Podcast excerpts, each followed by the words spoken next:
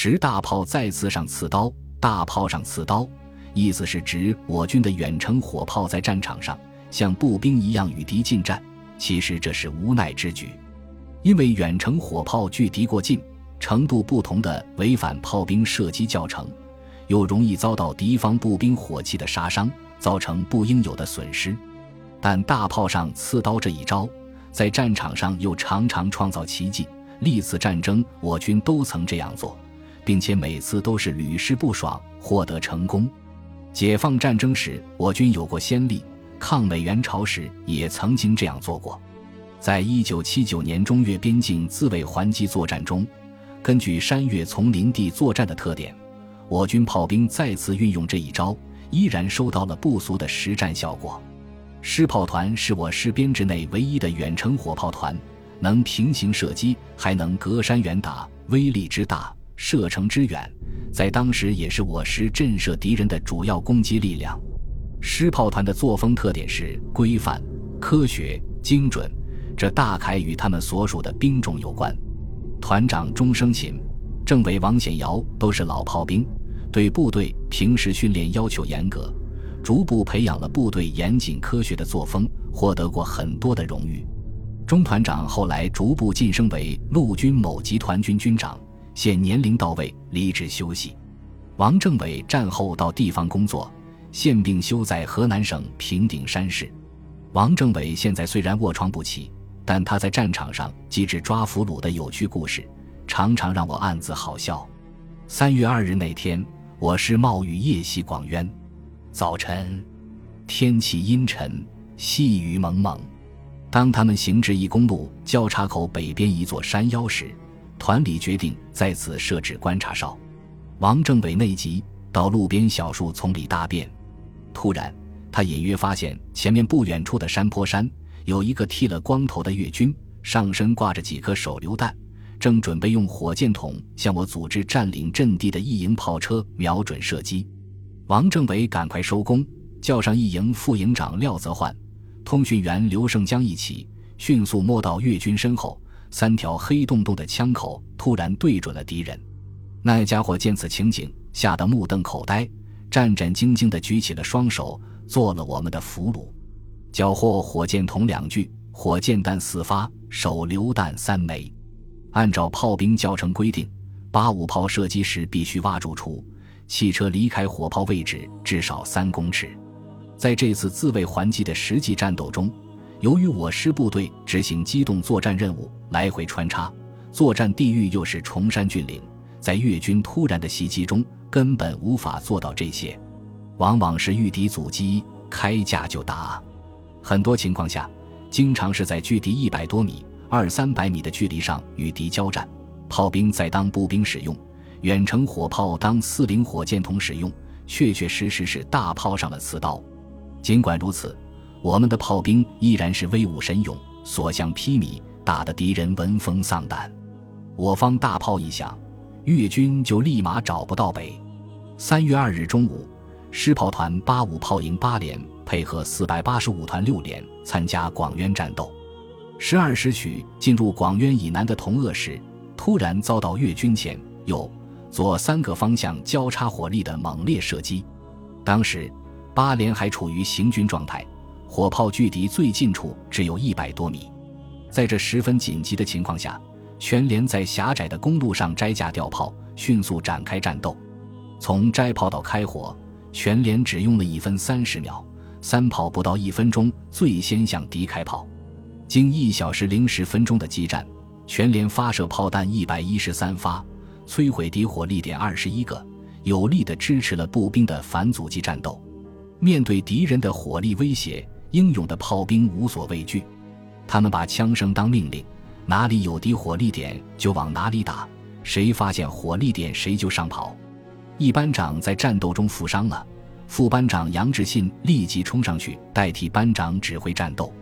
无线班副班长郭登举机智地利用一捆大衣做掩护，用身体保护电台，在敌火力下及时准确地向营里报告战况。战斗结束后，发现大衣捆里有四个敌人射来的子弹头。与郭登举巧妙地躲过敌人的子弹相比，八五炮营九连二班副班长王巨华就没有这么幸运。他在二月二十一日凌晨，配属四百八十五团三营进攻富河县班站西侧长兴高地时负了重伤。战后，他虽然被广州军区授予二级战斗英雄的荣誉称号，但他这个英雄当得并不轻松。三十年来，他时不时的要手术一次，取出遗留在体内的炮弹碎片，时至今日仍未取完。每逢阴雨潮湿天气，已经和王巨华血肉之躯浑然一体的残留弹片都要显示自己的存在。王巨华浑身酸痛。他现在河南省平顶山市工商局工作，我俩很熟，常和他开玩笑。我说：“王英雄，你就不能下决心一次把身上的弹片全部取完？”他说：“这事儿我不当家，医院医生说了算。”我说。你身上到底还有几个弹片？他说：“我不知道，医生也弄不清楚。肺上多一些，有些在体内还会跑。今年在这里，明年却跑到另一个地方。我有些纳闷，当今社会医疗科技发达，怎么会弄不清身体内到底还有几个弹片呢？”二月二十一日凌晨，越南北部重镇富河县城及周边区域大雾弥漫。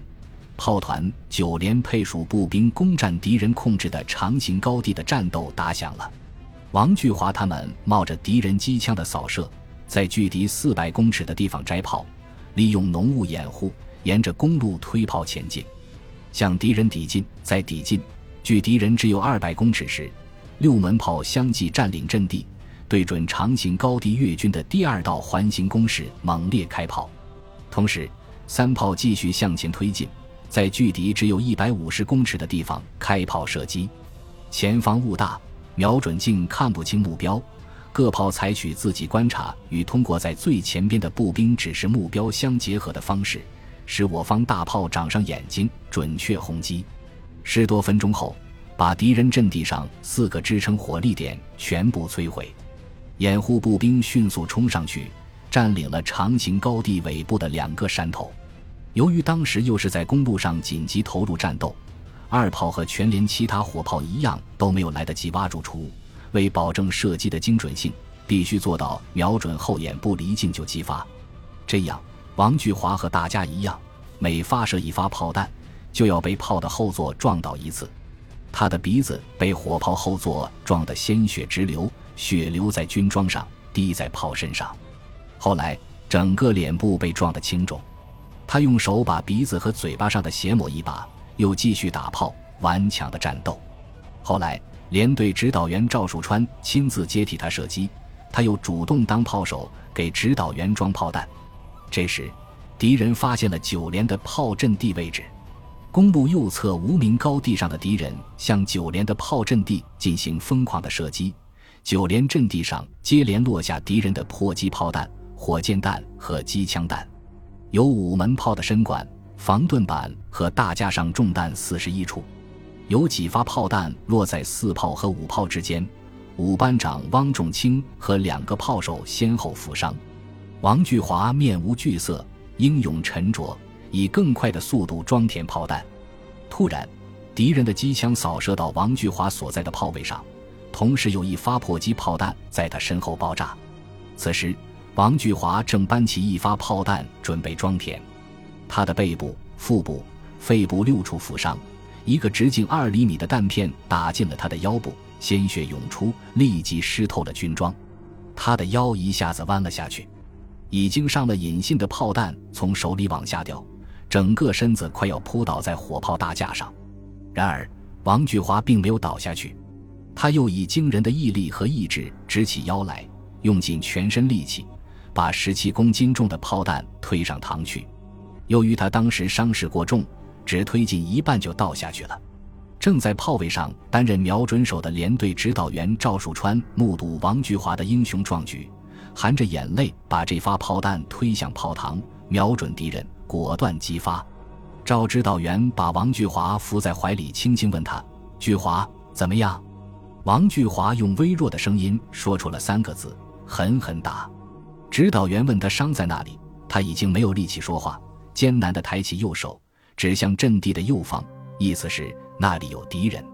肩部中弹负伤的二班长胡华峰听说副班长王巨华牺牲了，实际上是负重伤，抓起一支冲锋枪就从送伤员的车上跳下来，说：“我不下去，让我上炮。”就这样，全连在重伤三人、轻伤八人的情况下，毫无畏惧，前赴后继，先后有十九人轮换当瞄准手上炮射击，做到了人在炮响不停顿的对敌攻击。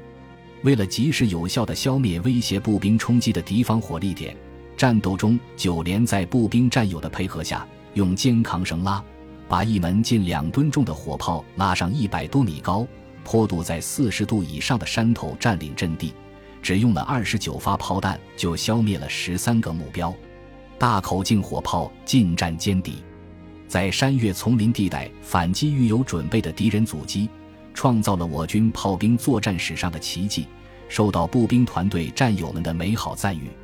三月三日，天气晴，四百八十五团、四百八十六团转入就地清剿，又歼敌一百九十余名。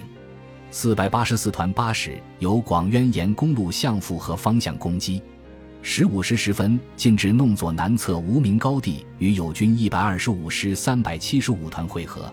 打通了广渊至复河之间的公路。